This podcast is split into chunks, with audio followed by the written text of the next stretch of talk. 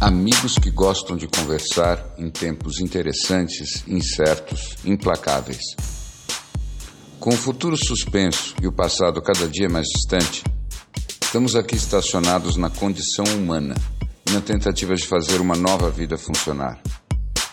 Cada dia é um passeio na neblina. E os elefantes estão soltos. Não usamos nomes, porque somos nós e somos ninguém. O que importa é a conversa e a vontade de gerar alguma luz.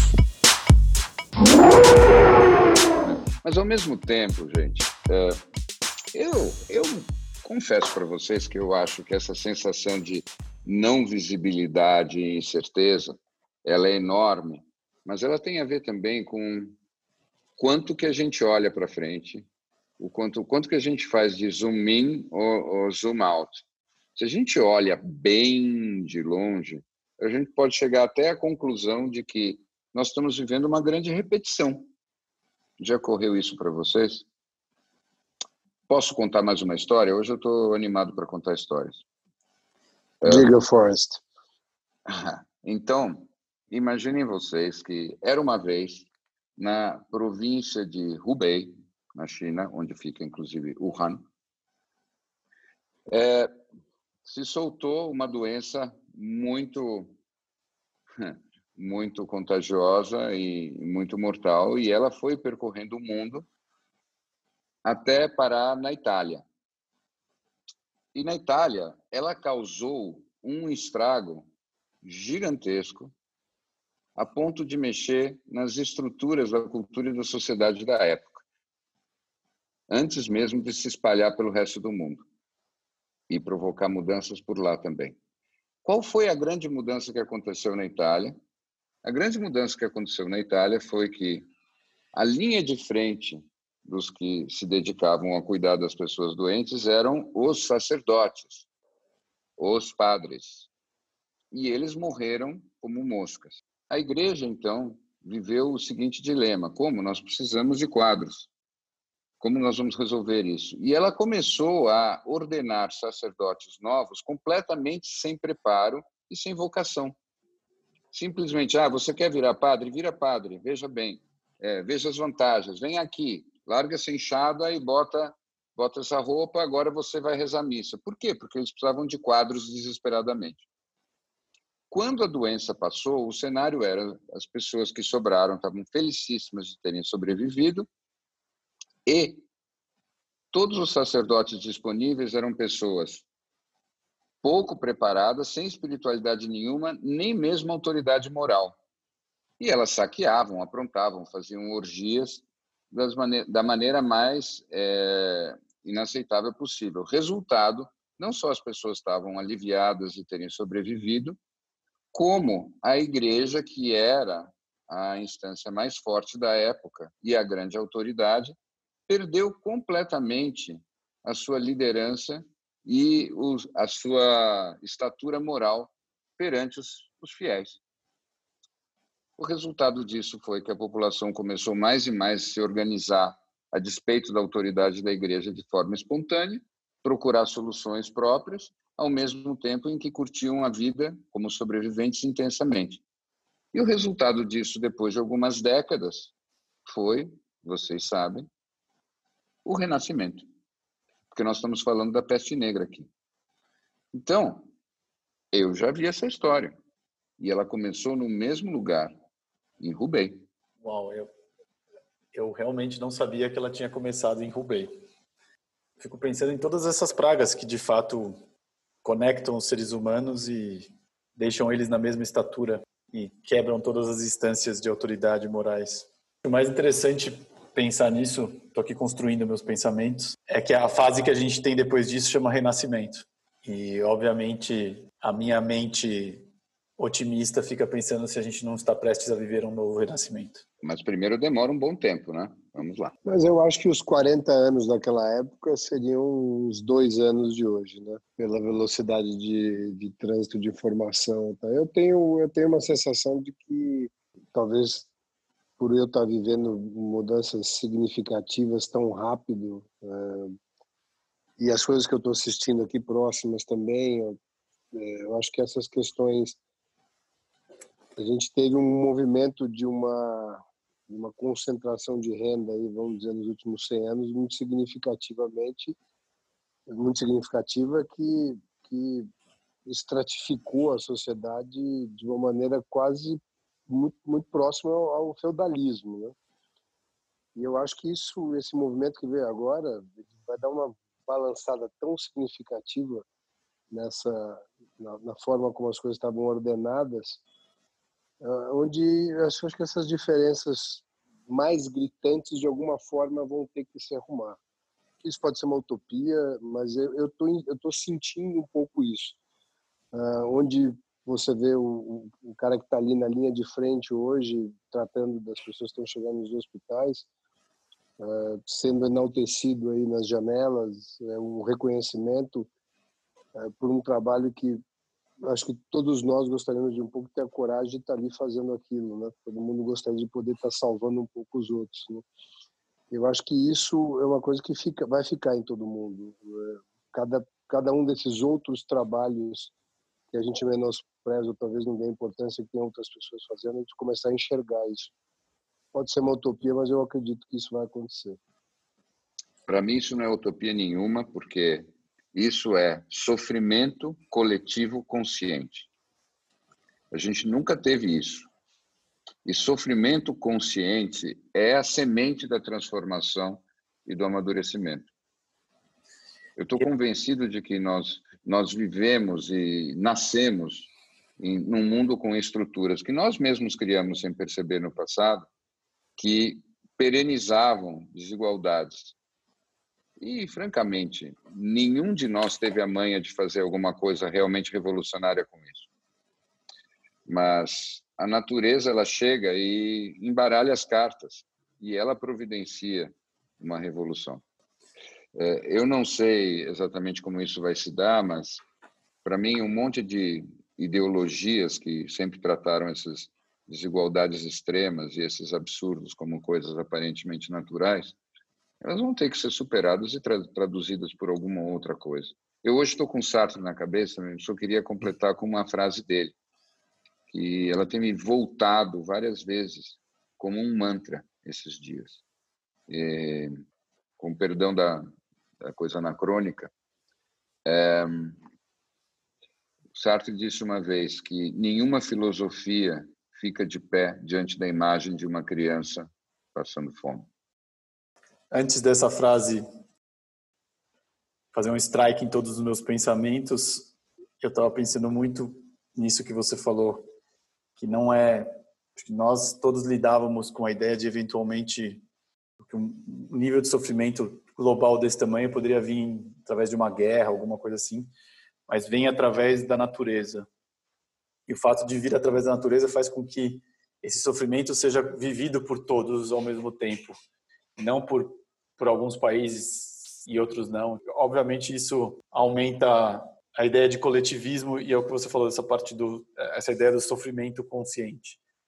E uma teoria que eu ouvi ontem que eu queria dividir com vocês e saber o que vocês acham dela, é de que nesse momento o que está acontecendo é uma compressão do tempo e espaço e que as coisas vão acelerar muito rápido. Inclusive isso que o Larry Gold falou, eu sinto também da, velocidade da mudança, inclusive dos comporta, do comportamento das pessoas à minha volta e que isso de alguma forma faz com que todas as coisas que eram tendências e ideias para 2030 é, né, que você cola 2020 2030 num tempo e espaço só que você acelera pelo menos 10, 15 anos em tudo que a gente vai viver no mundo.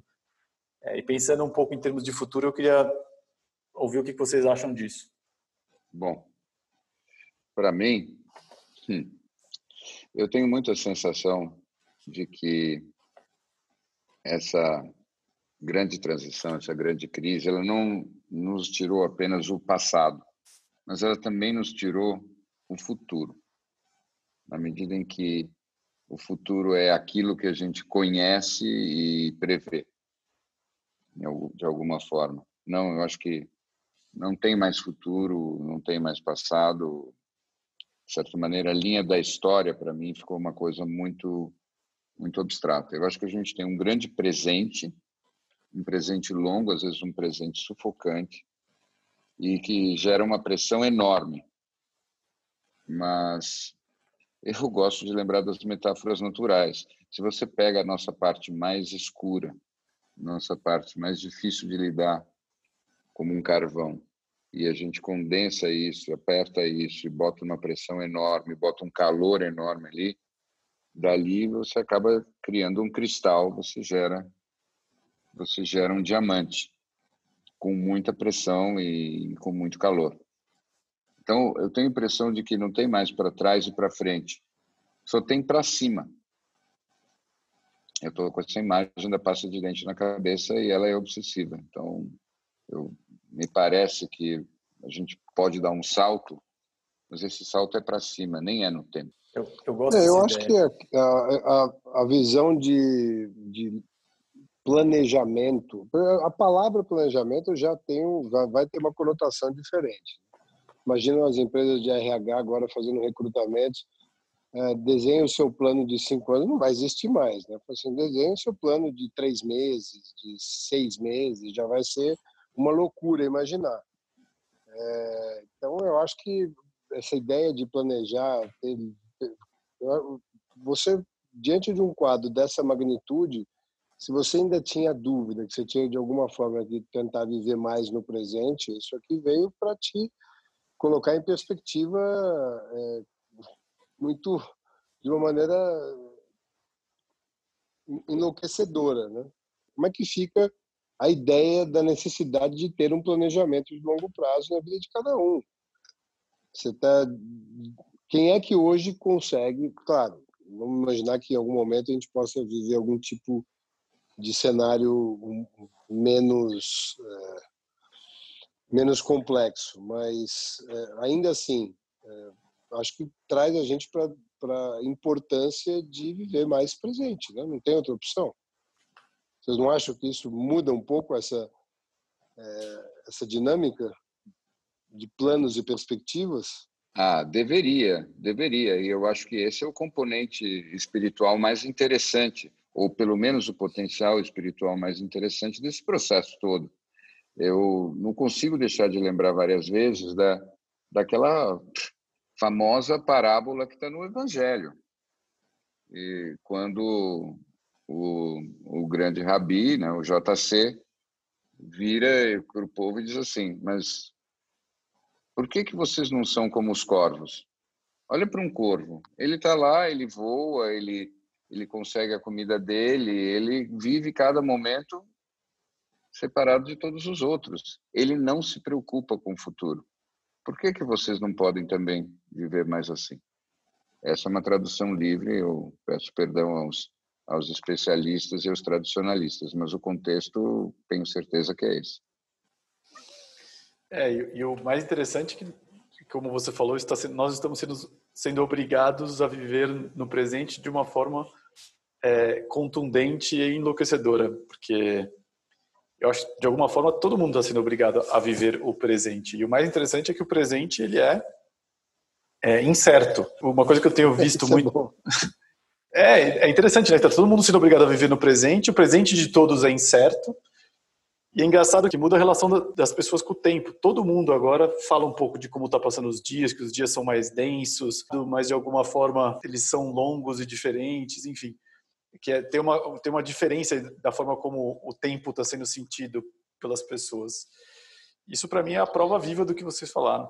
Ainda tem uma, ainda seguindo dentro desse experimento, né, espiritualidade de, de acho que é, psicologia, tudo no mesmo lugar, é, você né, pode, é, por mais que você erre neste dia, neste presente, você tem quase que a certeza que amanhã ele vai estar tudo exatamente do mesmo jeito. Você tentar de novo, né? As mesmas pessoas estar ali no mesmo lugar, vai estar tudo. É, é um feitiço do tempo de novo. Exatamente. A oportunidade de fazer melhor de novo, ela está a 24 horas de você. É, exato. Isso Mas é vocês sabem que aí aí eu gostaria de fazer um depoimento mais pessoal e, e, e simples. É, é, o confinamento para mim, desse ponto de vista, ele está sendo uma experiência diferente. E eu estou com a impressão, eu, claro que não tenho como ter certeza, mas eu estou com a impressão que a grande diferença é que eu já passo a minha vida ativamente dedicado aos outros, por razões profissionais. Então, por fazer isso, é quase como se o fato de que está todo mundo em confinamento e eu também tivesse intensificado e facilitado a minha vida. Então, a minha experiência diária não é muito de que o estresse aumentou. É, a impressão que eu tenho é, pelo contrário, é que as coisas que me atrapalhavam e que atrapalhavam o meu trabalho saíram do caminho. Curioso, não? Eu acho, e eu fico me eu perguntando acho que a gente vai se... ter que a gente vai ter que fazer um ajuste aí, porque eu sinto que você não está usando essa oportunidade para dar um upgrade. Eu vou propor um house swap com você, para você poder viver um pouco dessa experiência indelével e eu possa cuidar dos seus aí.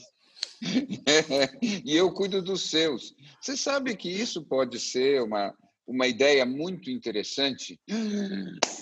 Proposta de primeiro business do novo milênio. Certeza Airbnb de família. Aqui em casa todo mundo vai gostar dele. Troque de quarentena. Airbnb de família. Você, é, você, faz por você aluga Zoom. um apartamento, mas leva a família junto.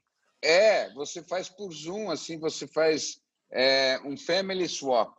Você troca de pais e você experimenta famílias com pais alternados e você faz isso numa espécie de rodízio e depois, no fim, todo mundo se junta e, e, e faz um, um levantamento da experiência. E com isso a gente vai ter alguma coisa muito perto de uma espécie de kibutz virtual. Que tal essa ideia? Mas eu, eu preciso confessar algo bem pessoal também, que eu, eu estou muito impressionado ao ver o quanto é, o aumento da, da audiência da televisão explodiu. E eu acho interessante também quando essa questão dos hábitos nossos dos seres humanos, o quanto, no fim, nesses momentos incertos, o quanto a gente se apega ao que é conhecido também. É, mas, Snow, para mim, eu insisto nisso, nós não devemos nos impressionar muito com as primeiras reações. Veja, para mim que eu, eu, vivo na, eu sou especialista de transformação. As uhum. primeiras reações contam muito pouco. O que importa Sim. são as últimas. Quando o negócio é longo, você vai vendo que com o passar do tempo, as primeiras respostas elas se desgastam. As primeiras estratégias elas cansam, porque elas são superficiais e conservadoras. Depois, com o tempo, nós percebemos que o, a, a velha costa nunca mais vai voltar porque a correnteza nos leva cada vez mais para longe. Aí começa a parte realmente divertida. Eu acho interessante que você falou outro dia de que depois de um certo tempo você imaginava que poderia vir um silêncio vindo das pessoas, enfim. E é engraçado que eu não sei se é uma coisa minha ou uma projeção em cima do que você falou, mas eu tenho sentido e percebido um pouco mais de silêncio, talvez dentro de mim e com as pessoas que eu tenho convivido. Eu queria saber se vocês estão sentindo a mesma coisa já chegando também. Eu sinto do meu lado não exatamente um silêncio, mas simplesmente é, a perda de várias falas. É como se vários assuntos tivessem sumido. E tem um ou dois assuntos que eu consigo falar incansavelmente como se eu fosse um, um realejo repetindo a música e, com pequenas variações o dia inteiro. Agora, fora esses dois ou três assuntos, é como se nada mais me ocorresse para dizer. E as outras pessoas que você tem convivido? Esse silêncio, eu não sei se é, é a definição correta para mim. Eu acho que é mais um cansaço de ouvir a minha própria voz. Opa, mas isso para mim me parece o silêncio da melhor qualidade, porque isso é um silêncio do pensamento. Esse é o silêncio que, o, que os iniciados buscavam nas, nos monastérios zen. Parabéns para você, Larry Go. Você, o Larry Go tá, tá realmente Larry Go de, de si mesmo. Vai, vai ter que trocar de nome daqui a pouco. Eu acho que a semana, essa semana que se passou, o nome que eu daria é Larry de Gringolou. É... The Darkest Hour. Mas, mas é como cada semana a gente tem que se dar um nome novo, eu acho que essa vai ficar sem sobrenome. Mas, caras, caras, caras, um momento. Eu acho, Larry de Gringolo, é, você usou, eu acho, a palavra mais simples, singela e estratégica da conversa de hoje. Você usou a palavra e ela é cansaço. Exatamente. Você disse que você estava cansaço, cansado do som da própria voz. Quando eu falei de silêncio, eu não estava imaginando nada muito transcendente, elevado, sublime. Eu estava pensando nisso. Até porque, meus caros, na minha experiência, essa sensação é que é precursora do amadurecimento. Quando nós amadurecemos, quando nós deixamos algumas brincadeiras de lado, quando nós paramos com alguns comportamentos de lado, até quando nós abandonamos os nossos vícios, antes de mais nada, o que vem é um profundo cansaço. É só depois que você cansa que você consegue realmente investir em novas atitudes e novos comportamentos. Primeiro você cansa. A brincadeira perde a graça, a piada não te faz mais rir, o vício te provoca uma reação física que já é desfavorável. Até o que acontece nos relacionamentos, quando eles acabam, primeiro vem o cansaço. Gosto muito dessa ideia do Larry de Gringolo. Muitas pessoas vão se vão se se conectar com essa ideia de que tudo foi degringolado e não. Essa é o que temos aqui. Foi tudo pro saco. Foi tudo pro saco. Ai, game plan, cara, virou um, virou um embrulho aqui. Foi pro saco. É, então, e é, é interessante é, isso, né? Como essa ideia do degringolou, porque a ideia do degringolou é isso, não... É. Será que essa não é a boa notícia? Será que não é isso? Espelhar na própria personalidade é, aquilo que está acontecendo no mundo, mas fazer isso com um grau de, de liberdade, de flexibilidade que nos permite continuar testemunhas de tudo isso, porque eu preciso também testemunhar uma coisa. Para alguém que passou a semana degringolando, achei você bastante lúcido, bastante presente, mais você do que nunca. Então, a sua versão degringolada, para mim, está muito bem. É, mano, eu acho que eu acho que essa essa versão ela é mais real porque nada mais real do que a realidade, como diria Byron, né? É, não tem não tem fantasias que se, que sejam que consigam explicar o que é você lidar com uma rotina e com as surpresas com as surpresas da rotina. Rotina não era para ter surpresa, né? A gente está colocado num contexto de, de rotina surpreendente. Eu estava aqui pensando exatamente que é, é, só quando você consegue olhar para você e falar eu degringolei e você consegue se conectar, acho que de fato com, com você nesse nível de desse olhar quase carinhoso com a, com a sua situação existe uma possibilidade de conexão com o outro e com o mundo pelo que a gente está passando de uma forma um pouco mais é só quando a gente consegue de verdade tirar os véus do que a gente está vivendo dentro da gente me parece que é o único caminho para a gente conseguir ter uma visão um pouco mais leve e também olhar para o outro e cuidar do outro e viver essa rotina é, insana e diferente que a gente está vivendo. É, tem uma um encontro de solidão primeiro, com a tua própria solidão, antes de o jogo poder começar de verdade. Se você não, não ficou só, você não encontra com outro num lugar realmente verdadeiro. E quer a gente tenha isso admitido oficialmente ou não, é o que todos nós ansiamos, esse lugar desse encontro verdadeiro com o outro. Tem uma historinha ótima, rápida, hoje eu estou todo cheio das histórias, que logo depois que o Buda iluminou, ele encontrou um, um outro é, meditador importante que estava vagando pela Índia também. E esse meditador ele olhou para o Buda e viu que o Buda tinha uma coisa completamente diferente dos outros. Ele percebeu essa energia, essa aura completamente transformada e ele perguntou: Nossa, quem é você? E ele disse: Eu sou o Buda, eu acordei. E o meditador perguntou então: Tá, mas quem é seu mestre? Quem foi seu mestre? Qual é a linhagem que você segue? E o Buda disse: Nenhuma, eu conheci várias, mas nenhuma serviu e eu me virei sozinho. De certa maneira, ele estava dizendo: Eu degringolei e acabei assim. E, e, e, é, e aí o meditador disse: Ah, que pena, eu não, não posso seguir alguém que não faça parte de linhagem nenhuma. E foi embora. E esse carinha, ele perdeu a chance de ser o primeiro discípulo do Buda. Então, é, essa, história, história. É, é, é, perfeita para o nosso momento.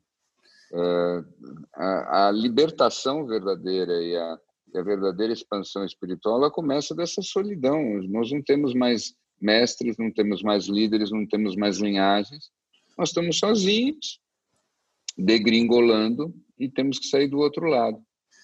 Eu e esse é o caminho, e essa é a escola.